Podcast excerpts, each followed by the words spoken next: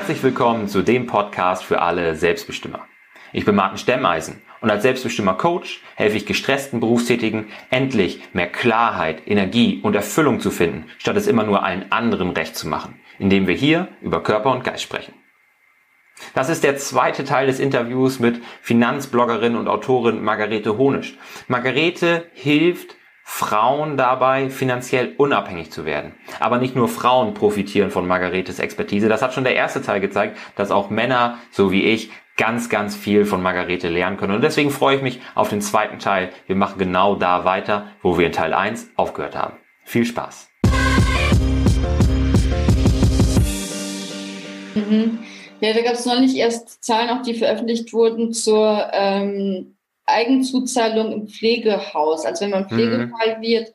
Und es ist von Bundesland zu Bundesland unterschiedlich, aber man kann ungefähr mit zweieinhalbtausend Euro rechnen, die man monatlich dazu zahlen muss. Also die, den Eigenanteil, den man ja. halt leisten muss. Und das ist halt schon krass. Ich meine, das, das Geld, Menge. Äh, wenn man sich überlegt, die Standardrente liegt bei ungefähr 1500 Euro. Frauen bekommen aufgrund der ganzen Faktoren, die wir schon besprochen haben, real ungefähr 600 bis 900 Euro ausgezahlt. Mhm. Äh, ab 2040 muss man die Rente komplett versteuern. Man muss auch Krankenkassenbeiträge zahlen. Also das heißt, das hat man dann nicht netto, sondern da, da wird auch noch Geld abgezogen. Ähm, das sind Punkte, die man halt einfach beachten muss. Und äh, klar, man, es gibt eine Pflegeversicherung, aber ähm, ja, diese zwei, 2500 Euro, alles was darüber hinausgeht, entweder werde ich dann zum Sozial fahren, das Sozialamt ja. geht für mich ein, oder aber meine Kinder müssen halt für mich zahlen. Also, und, und da kann ich halt eben auch, da haben wir das Thema, wie man halt eben anders für sich vorsorgen kann. Und auch natürlich, ja, wenn man eine Krankheit hat, Geld kann das natürlich, Geld kann Krankheiten nicht heilen, aber ich kann vielleicht dann doch irgendwie ähm, ja eine bessere Versorgung, wie du sagst, ja. einfach kriegen kann. Vielleicht auch äh, Therapien ausprobieren. Ich meine, die Krankenkassen, die tragen auch nicht alles. Ja. Äh, da kommt schon, ähm, da können schon auch viele Kosten dann auf jemanden zukommen, definitiv. Und auch um eben diesen positiven Aspekt mal zu zeigen, klar, man kann eben auch die Zeit anders verbringen mit seiner Familie. Also mhm. ich habe beispielsweise ähm, letztes Jahr ist meine Schwester 40 geworden da habe ich äh, sie und sozusagen die ganze Familie, hatte ich die Möglichkeit, alle nach Mallorca einzuladen. Und dann waren wir da ein verlängertes Wochenende. Das war eine oh, Überraschung cool. für alle. Und es war natürlich, das hat mir so viel auch gegeben und es hat mich so gefreut, dass alle ähm, sich auch gefreut haben und überrascht waren und die uns dann dort getroffen haben. Das sind so Sachen, wo man sich halt einfach überlegen kann, okay, was kann ich denn jetzt vielleicht auch anderen Gutes tun in ja. meinem Umfeld? Spenden ist auch so ein, so ein wichtiges Thema. Also meiner Meinung nach äh, gehört es auch dazu, dass man halt eben auch guckt, wie man vielleicht auch zurückgeben kann, mhm. ähm, was für Vereine man unterstützen kann. Ähm, ein Verein, den ich regelmäßig unterstütze, ist beispielsweise Lichtblick. Das ist, ähm, die sitzen in München, wo, wo ich auch wohne, haben aber auch, glaube ich, in Münster ähm, ein, eine, ähm, ja, eine Zweigstelle und die kümmern sich um alte Menschen, die eben von Altersarmut betroffen sind, die kein Geld haben. Und ja. die äh, bekommen dann beispiel, beispielsweise Essensgutscheine oder Einkaufsgutscheine oder falls die wirklich mal eine Arztrechnung haben, die sie nicht zahlen können, dann wird die aus den Spendengeldern bezahlt. Also solche Sachen. Ja, und das schön. ist natürlich dann auch schön. Also zum einen finde ich sowas auch wirklich unterstützenswert, weil es sind, weil das sind Menschen, die können ihre, an ihrer Situation nichts mehr ändern. Ja. Ähm, ja, und gleichzeitig, wenn man halt eben schaut, dass man für sich selbst vorgesorgt hat, dann kann man eben gucken, okay, was habe ich denn jetzt übrig, was kann ich dann vielleicht auch anderen Gutes tun damit. Ja. Und ja, das wiederum macht dann auch wieder glücklich. Ja, auf jeden Fall. Also wir spenden auch regelmäßig im, an verschiedene Zwecke und da, das ist was, was mir auch wahnsinnig schwer fällt, da einen Zweck jedes Jahr rauszusuchen, ähm, zu dem wir dann spenden in der Adventszeit. In der Regel machen wir das dann fest und äh, weil es so viel gibt, ne? Es gibt so viel unterstützenswerte ja. Dinge, ähm, Dinge bei, wo ich denke, oh, das, das liegt mir am Herzen, aber es ist auch so schwer, allen irgendwie gerecht zu werden. Ne? Dann, dann gibt's ähm, den Tierschutz, der mir sehr wichtig ist, äh, Umweltschutz auch immer ein wichtiges Thema, aber ja. zum Beispiel auch benachteiligte Kinder. Es gibt hier bei uns in der Nähe einen Verein, der heißt ähm, Hafensänger und Puffmusiker. Das ist auch ein ganz cooler Name. Die setzen sich für ähm, Kinder ein in finanziell schwachen Familien. Da geht es mhm. ja teilweise um so kleine Sachen wie ähm, ein, äh, Schulranzen oder so. Ja. Ne? Oder auch Kinder mit Behinderung, die jetzt einen Rollstuhl brauchen und die jetzt aber ein umgebautes Auto dafür brauchen, damit sie überhaupt mit dem Rollstuhl von A nach B kommen. ach, also es gibt so viele wichtige Projekte und das ist was, was ich auch regelmäßig unterstütze, was wir regelmäßig unterstützen, was mir aber auch sehr schwer fällt, da immer ein Projekt auszuwählen, weil es haben so viele nötig und auch so viel auch verdient. Ne? Ja. Und wenn man halt ähm, dann mehr Geld zur Verfügung hat, dann kann man halt auch so ein Herzensprojekt eben unterstützen oder vielleicht auch mehrere, je nachdem, was mhm. man da möchte. Ne? Und das ist auch total gut. Also man kann halt, wenn man für sich um sich gekümmert hat, sich auch um andere kümmern. Das ist auch, was ja. ich vorhin schon gesagt habe. Ne? Und ja, diese diese Glaubenssätze, die und dieser schlechte Ruf von Geld, die Vorurteile, die die behindern da schon. Ne? Ich glaube auch, das wird halt auch viel gesagt, um sich selbst so ein bisschen zu beruhigen ähm, ja. und halt auch ein Stück weit eine Ausrede zu liefern, dass man sich nicht damit beschäftigen muss, weil ja, ja, wer so aufs Geld guckt, der ist geizig oder der ist gierig und das bin ich halt alles nicht. Ähm, das ist natürlich ein Problem. Ne? Aber es gibt natürlich auch Leute, die sich mit Geld beschäftigen, dies aber irgendwie nicht besonders geschickt anstellen.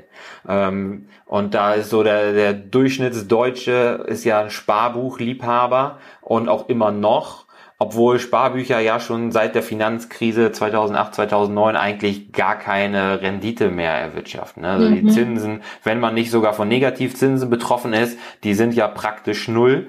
Hm, was sind denn die gängigsten Fehler im Umgang mit den eigenen Finanzen oder auch im Umgang mit Geld? Du hast vorhin schon von der äh, Wohlstands ah, was Wohlstandsinflation? Lifestyle-Inflation. Lifestyle-Inflation gesprochen. Was sind denn die gängigsten Fehler, die wir begegnen im Umgang mit Geld und, Geld und Finanzen? Margarete? Ähm, ja, zum einen natürlich, dass man, dass man entweder sagt, man spart überhaupt nicht, dass man sich eben sagt, man kann es nicht und so weiter. Ähm, also sparen ist tatsächlich so das Erste, was man machen sollte. Mhm. Und ähm, die meisten sagen dann, ja, aber ich habe kein Geld zum Sparen. Was dann hilft, ist beispielsweise, dass man ganz klassisch ein Haushaltsbuch führt, dass man damit anfängt und sagt, okay, ich notiere jetzt einfach mal ein paar Monate lang meine Einnahmen und auch meine Ausgaben. Und ja. das habe ich früher auch gemacht, dass ich mir wirklich aufgeschrieben habe, jedes Croissant, was ich gekauft habe, jeden Kaffee, den ich irgendwo gekauft habe, jede Flasche Wasser oder so.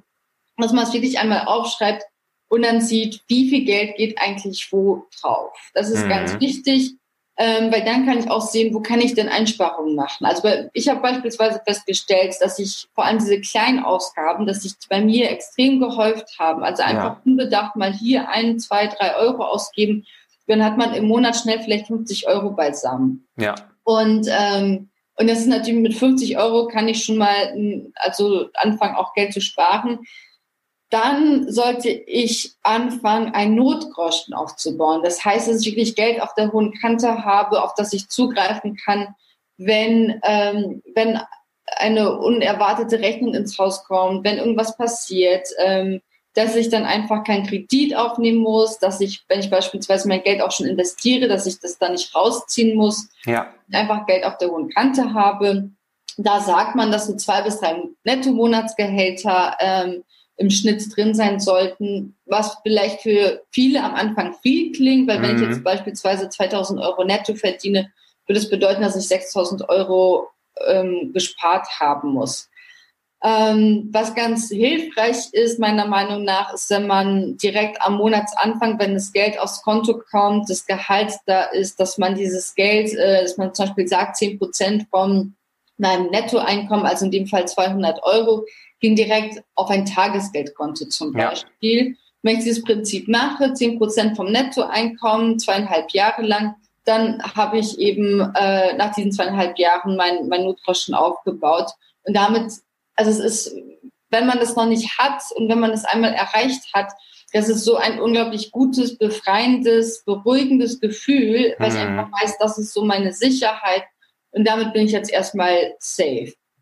Und, ähm, und dann ähm, eben sollte man das Geld nicht nur auf dem Sparbuch liegen haben äh, oder auf, aufs Sparbuch äh, tun, sondern wirklich auch investieren in Aktien, in ETFs, auch mal schauen, was passt denn zu, zu einem.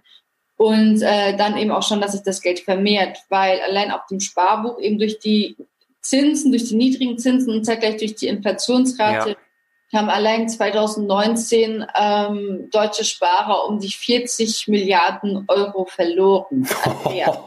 das ist aber eine Riesenzahl, ey. die tut ja richtig das, weh beim Zuhören. Ja, das also sind äh, ganz grob aufgerundet 500 Euro pro, ähm, pro, pro Kopf. Und das ist halt schon, ähm, das ist halt schon, also 500 Euro pro Jahr, pro Kopf, die, die da an Geld entgehen. Und man sieht das halt nicht. Ich habe ja meine 2000 Euro vielleicht auf dem Sparbuch liegen und kriege dann meine 1, 2 Euro Zinsen darauf nach einem Jahr. Ja. Was ich aber nicht sehe, ist, dass äh, im Hintergrund dieses Geld weniger wird, weil einfach Waren teurer werden, weil ja. wir mehr Geld zahlen müssen für Waren und Dienstleistungen. Also das ist halt ganz wichtig, dass man sich das einmal auch vergegenwärtigt und das mal ähm, immer vor Augen hat. Also wie gesagt, erstmal gucken, wo geht mein Geld hin, wo habe ich Sparpotenzial, habe ich vielleicht mhm. alte Beträge, die ich kündigen kann, die ich nicht brauche oder Versicherungen, die ich nicht brauche. Dann ein Notgroschen aufbauen, dass ich eben so dieses Sicherheitspolster habe, dass ich äh, ja, dass ich weiß, wenn jetzt irgendwie das Auto kaputt geht oder die Waschmaschine kaputt geht, dass ich nicht in finanzielle Nöte gerate. Ja. Und dann, wenn ich das habe, dann eben gucken, wie kann ich jetzt äh, mein Geld vermehren, wie, wie, was kann ich tun, damit es für mich arbeitet und äh, dass es auch an Wert ähm, dazu gewinnt. Und da hast du ähm, gerade was jetzt den letzten Punkt angeht, gibt es ja verschiedene Anlagemöglichkeiten und du hast letztens auch eine Infografik gehabt, so eine Art magisches Dreieck, ähm, wo es darum ging, Risiko und Rendite gegeneinander abzuwägen. Was sind denn so die Möglichkeiten, die man hat, um sein Geld zu vermehren, wenn das Sparbuch halt nichts mehr hergibt? Mhm. Also erstmal muss ich mir anschauen, was bin ich so für ein Risikotyp. Und viele Frauen vor allem sagen auch, ja, ich will kein hohes, kein hohes Risiko eingehen und so.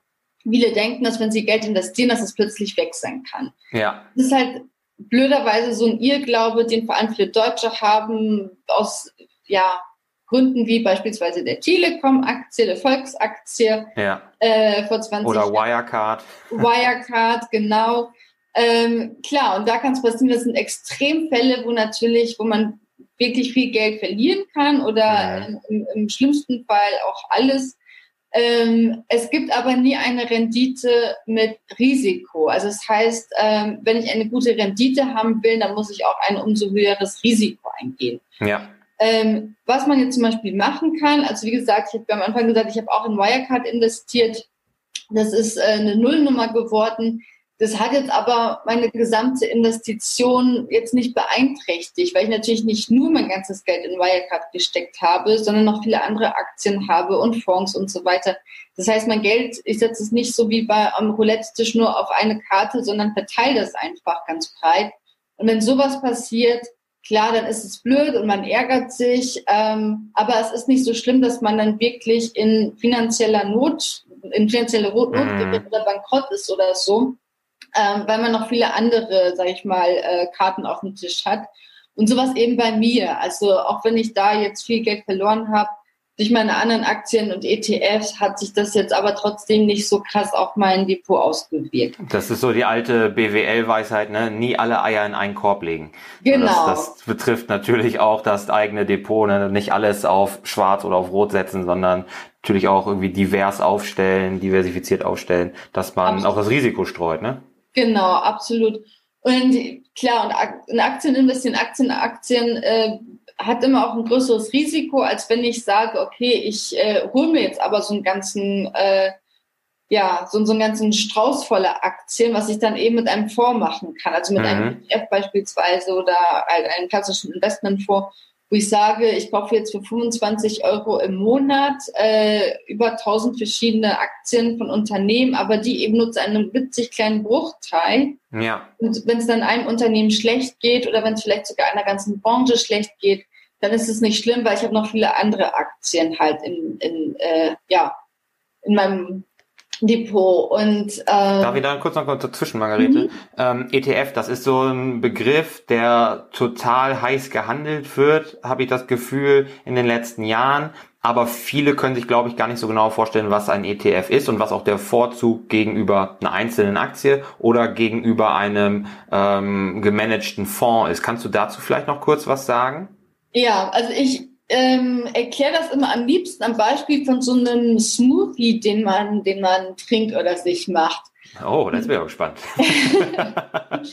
Und zwar, äh, wenn ich jetzt so einen ETF bespare, also wie gesagt, auf der einen Seite gibt es Einzelaktien, das heißt, ich kaufe eine Aktie von einem Unternehmen und auf der anderen Seite habe ich jetzt ETFs. Das heißt, äh, ich habe eben diesen großen Mixer mit äh, ganz vielen verschiedenen Aktien drin. Also da kommt alles Mögliche rein. Äh, wenn wir jetzt an den Smoothie denken, dann habe ich da mein, keine Ahnung, Spinat, Mandelmilch, Banane, alles ist da drin. Ja. Und dieser ganze Mixer, der kostet halt einen Haufen Geld, weil es sind viele Unternehmen drin, die haben einen bestimmten Wert. Und jetzt kann ich natürlich sagen, ich will ähm, halt einen Teil aus diesem von diesem Mixer haben, der vielleicht klein ist, also 25 Euro Wert hat oder 100 Euro Wert hat. Und dann kriege ich natürlich alles, was da drin ist, zu dem mhm. gleichen Anteil, wie es im Mixer ist, aber halt nur den Anteil, den ich kaufen will, den ich mir leisten kann und habe alles durchgemischt. Und diese ETFs beispielsweise, da ist niemand, der das zusammensetzt, der sagt, okay, jetzt ähm, welche Aktie ist, ist die nächstbeste, die durch die Decke geht, sondern meistens werden sogenannte Indizes abgebildet. Mhm. Also die meisten kennen wahrscheinlich den DAX, mhm. den Deutschen Leitindex mit den 30 äh, größten Unternehmen Deutschlands. Und ich kann jetzt beispielsweise sagen, ich kann mir jetzt keine Einzelaktie von ähm, BMW leisten oder so. Dann kann ich ihm sagen, okay, aber dann bespare ich eben diesen, äh, diesen DAX-ETF und hole mir da monatlich für 25 Euro einen kleinen Teil eben aus diesem Fonds, aus diesem Mixer. Wo und, dann BMW drin ist, wo Siemens drin ist und wer auch immer da alles noch Genau, genau. Ja. Und das gibt es natürlich, das eine ist jetzt eben für Deutschland mit dem DAX, das andere ist, aber das kann ich auch weltweit machen. Da gibt es den MSCI World als ähm, sozusagen als Weltindex wo 23 oder wo andersrum, wo aus äh, 23 Industrieländern ungefähr mhm. 1400, 1600 Unternehmen drin sind. Mhm. Das heißt, da habe ich verschiedene Regionen, da habe ich verschiedene Branchen, habe verschiedene Unternehmen. Und äh, damit senke ich auch mein Risiko. Ja. Weil natürlich eben, wie gesagt, wenn ein paar Unternehmen da in, in, innerhalb dieses äh, Fonds pleite gehen, dann kriege ich das gar nicht mit. Also dann äh, habe ich ja noch einen Haufen anderer Unternehmen, denen es aber gut geht, die dann wieder den Kurs hochziehen. Von daher, ähm, ja, ist das eben etwas, was man, was man gut machen kann, um eben das Risiko zu streuen, nicht auf eine Karte zu setzen und schon mit wenig Geld auch anzufangen zu investieren. Mhm. Und der Unterschied zwischen ETF und ähm, einem gemanagten Fonds ist welcher?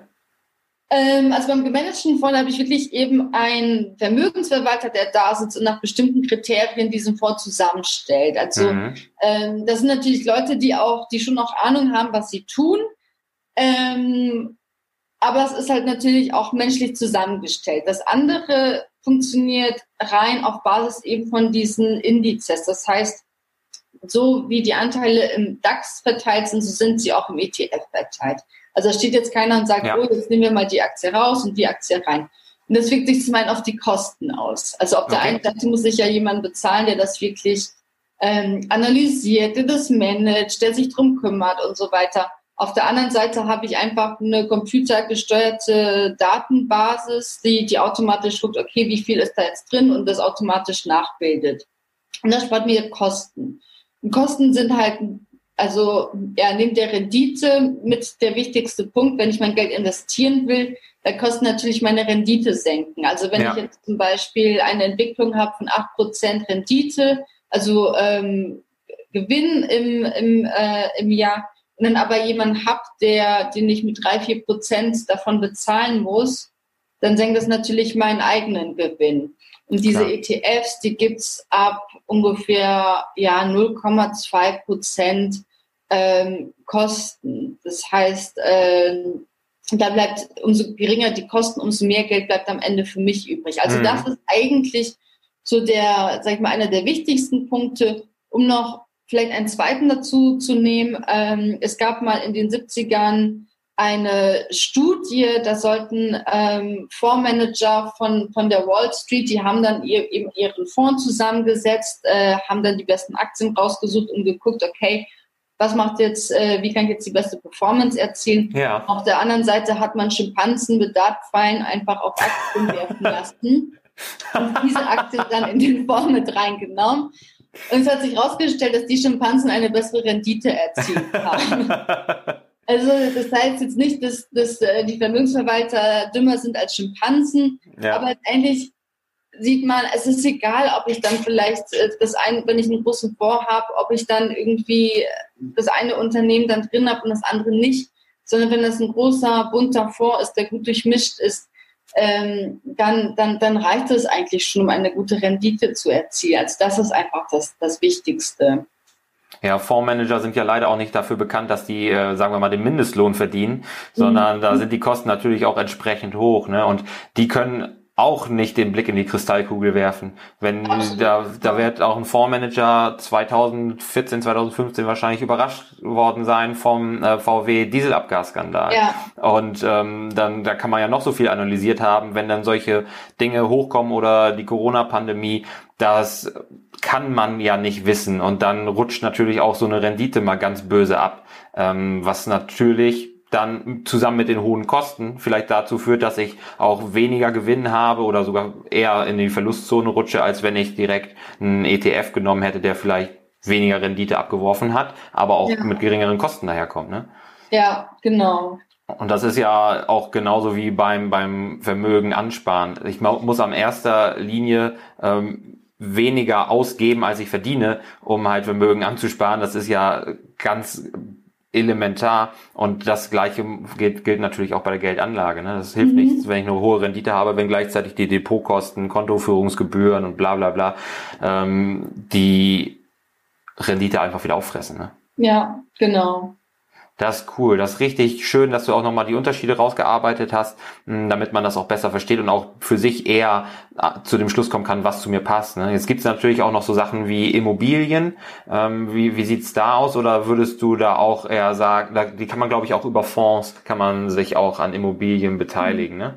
Genau, das geht auch, das, das sind sogenannte REITs, äh, das kann man auch machen, also über einen Fonds oder auch über eine Art Immobilien-ETF Immobilien, da muss ich natürlich, ähm, da brauche ich natürlich ein gewisses Startkapital. Ja. Kann ich nicht mit 25 Euro monatlich starten, sondern da äh, brauche ich schon ein gewisses Startkapital von je nachdem, was die Immobilie kostet, äh, 10.000 bis 20.000 Euro Minimum. Mhm. Und da muss ich mich natürlich auch wirklich gut auskennen und auch einschätzen, wie die, wie der, der Wert sich entwickelt. Ja. Weil bei Immobilien wurde ja immer Betongold auch gesagt. Das war ja. ja. eine Zeit lang auch so eine sichere Bank, meinten viele Leute oder meinen auch jetzt noch viele Leute, wenn man sich anschaut, wie sich auch die Immobilienpreise entwickeln, springen da ja viele auch auf den Zug mit auf oder versuchen zumindest, wenn sie das nötige Kapital haben, aber das Risiko ähm, könnte ja auch nochmal steigen, wenn sich die, der Leitzins der EZB zum Beispiel nochmal wieder erhöht und viele Leute ihre Kredite gar nicht mehr bedienen können. Ne? Das Absolut, wird auch spannend. Ja, es wird noch spannend werden, ja. Ja, ich glaube auch, da haben viele ähm, sehr knapp finanziert oder wird, da wird es viele Fälle geben, wo sehr knapp ähm, kalkuliert wurde mit dem günstigen Zins, den es einfach jetzt gerade am Markt gibt. Und wenn die mal steigen sollten, dann wird das für viele haarig, ihr Haus zu halten. Von daher wird sich dann zeigen, ob das so Wertbestand hat oder ob dann auch ähm, die ganze, der ganze Wert der, des Immobiliensektors ähm, abrutscht. Ne? Ja, Spannend. absolut. Spannend. Und das muss dann jeder für sich selber rausfinden, was für ein Risikotyp man ist, welche finanziellen Mittel man zur Verfügung hat und wie man das eben auch anlegen kann, was man als Notgroschen vielleicht auch erst noch braucht. Was ist bei dir da die Priorität, wenn du den Notgroschen auf der einen Seite hast und das Investieren auf der anderen sagst, man muss erst, sollte erst den Notgroschen voll haben, falls mal was ist und dann fange ich an zu investieren? Machst du das, würdest du sagen, das ist 50-50? Es gibt ja auch immer mal so Empfehlungen wie von jeder Gehaltserhöhung nehme ich dann 50 Prozent oder so, die ich jetzt spare. Hast du da irgendwelche allgemeinen Tipps? Ja, es ist tatsächlich eine individuelle Sache. Also ähm, grundsätzlich sagt man, man soll erst die Notgroschen sparen und dann Geld investieren, mhm. weil es ist einfach die vernünftigere Herangehensweise, weil ich damit eben das Risiko senke, dass ich im schlimmsten Fall meine Aktien zu einem schlechten Kurs verkaufen muss. Mhm. Ähm, ich verstehe aber auch, wenn Leute nicht so lange warten wollen, wenn sie sagen, komm, die 50 Euro im Monat on top, die habe ich jetzt noch. Also, dass man sagt, man, man bespart oder baut jetzt irgendwie mit 200 Euro monatlich den Notgroschen auf und will dann aber trotzdem schon mal anfangen zu investieren, damit sich der Zinseszins auch gut entwickeln kann. Ja. Verstehe ich das auch, weil im ehrlich sein habe ich das auch so gemacht. Mhm. Das, ja, das ähm, also von daher, man muss es dann für sich selbst entscheiden. Also vernünftiger und sicherer ist es definitiv erstmal Notgroschen aufbauen, dann investieren. Aber wenn ich sage, jetzt streiche ich doch noch irgendeine Ausgabe, damit ich da on top nochmal mein Geld investieren kann, ähm, mit einem kleineren Betrag als den, den, den ich für den Notgroschen ausgebe, dann kann man das auch genauso gut machen. Ja, cool. Das ist gut. Äh, weil ich würde nämlich auch sagen, persönlich, meine, mein Empfinden wäre es wahrscheinlich auch, dass ich erst das Geld auf die hohe Kante schiebe, bevor ich dann da was abknabber. Wenn ich das aber on top ähm, locker machen kann, das Geld, um gleichzeitig zu investieren, dann ist das natürlich auch irgendwo der, der bestmögliche Weg. Ne? Aber ich würde es ja. jetzt nicht am Notgroschen absparen und dann alles ähm, direkt investieren. Genau. Und dann komme ich zur letzten Frage. Wenn die Leute sagen, boah, das war richtig gut, da man merkt dir auch einfach an, wie viel Fachwissen du hast, ne? Ähm, wo findet man denn mehr von dir? Wo kann man mehr von dir zum Thema Finanzen lernen? Mhm. Also zum einen auf meinem Blog fortunalista.de, da gibt es einen Haufen Informationen zum Thema Motivation und Mindset, zum Thema Sparen, aber dann auch investieren, die unterschiedlichen Investitionsmöglichkeiten auch ähm, es gibt ein E-Book, was man sich kostenlos auch runterladen kann, um erstmal sich in das Thema einzulesen. Und wer da noch nicht genug hat, der kann natürlich auch mein Buch kaufen, Easy Money. Das ist jetzt mittlerweile in der vierten Auflage erschienen. Die fünfte steht in den Startlöchern. Oh, cool. Und ähm, ist im Piper Verlag erschienen. Und da berichte ich auch auf äh, 270 Seiten gibt es wirklich alles, was man wissen muss, von angefangen von der Rente, wie sich die Rente zusammensetzt, ähm, über ja auch Sparmöglichkeiten, Versicherung, verschiedene Investitionsformen und ja auch mit vielen Zahlen und äh, Anekdoten. Mhm. Und äh, ja, ich glaube, damit hat man auch ein gutes Basiswissen auf jeden Fall. Sehr schön. Das verlinken wir natürlich auch in den Show Notes, deinen Instagram-Account, deine Webseite und auch den Link direkt zum Buch ähm, werden wir da setzen, damit die Leute, die da mehr wissen wollen, nicht noch länger warten, sondern direkt auch anfangen zu handeln und im besten Fall zu sparen und zu investieren. Margarete, vielen, vielen Dank für deine Zeit. Vielen Dank, dass du dein Finanzfachwissen mit uns geteilt hast. Ich hoffe, das hilft noch mal mehr Leuten, ähm, auch wirklich die notwendigen Schritte einzuleiten, um aus diesem falschen Mindset rauszukommen, was Geld angeht und sich wirklich was zur Seite zu legen für die Zukunft und für die Leute, die ihn besonders am Herzen liegen. Dankeschön. Sehr gerne. Danke für die Einladung.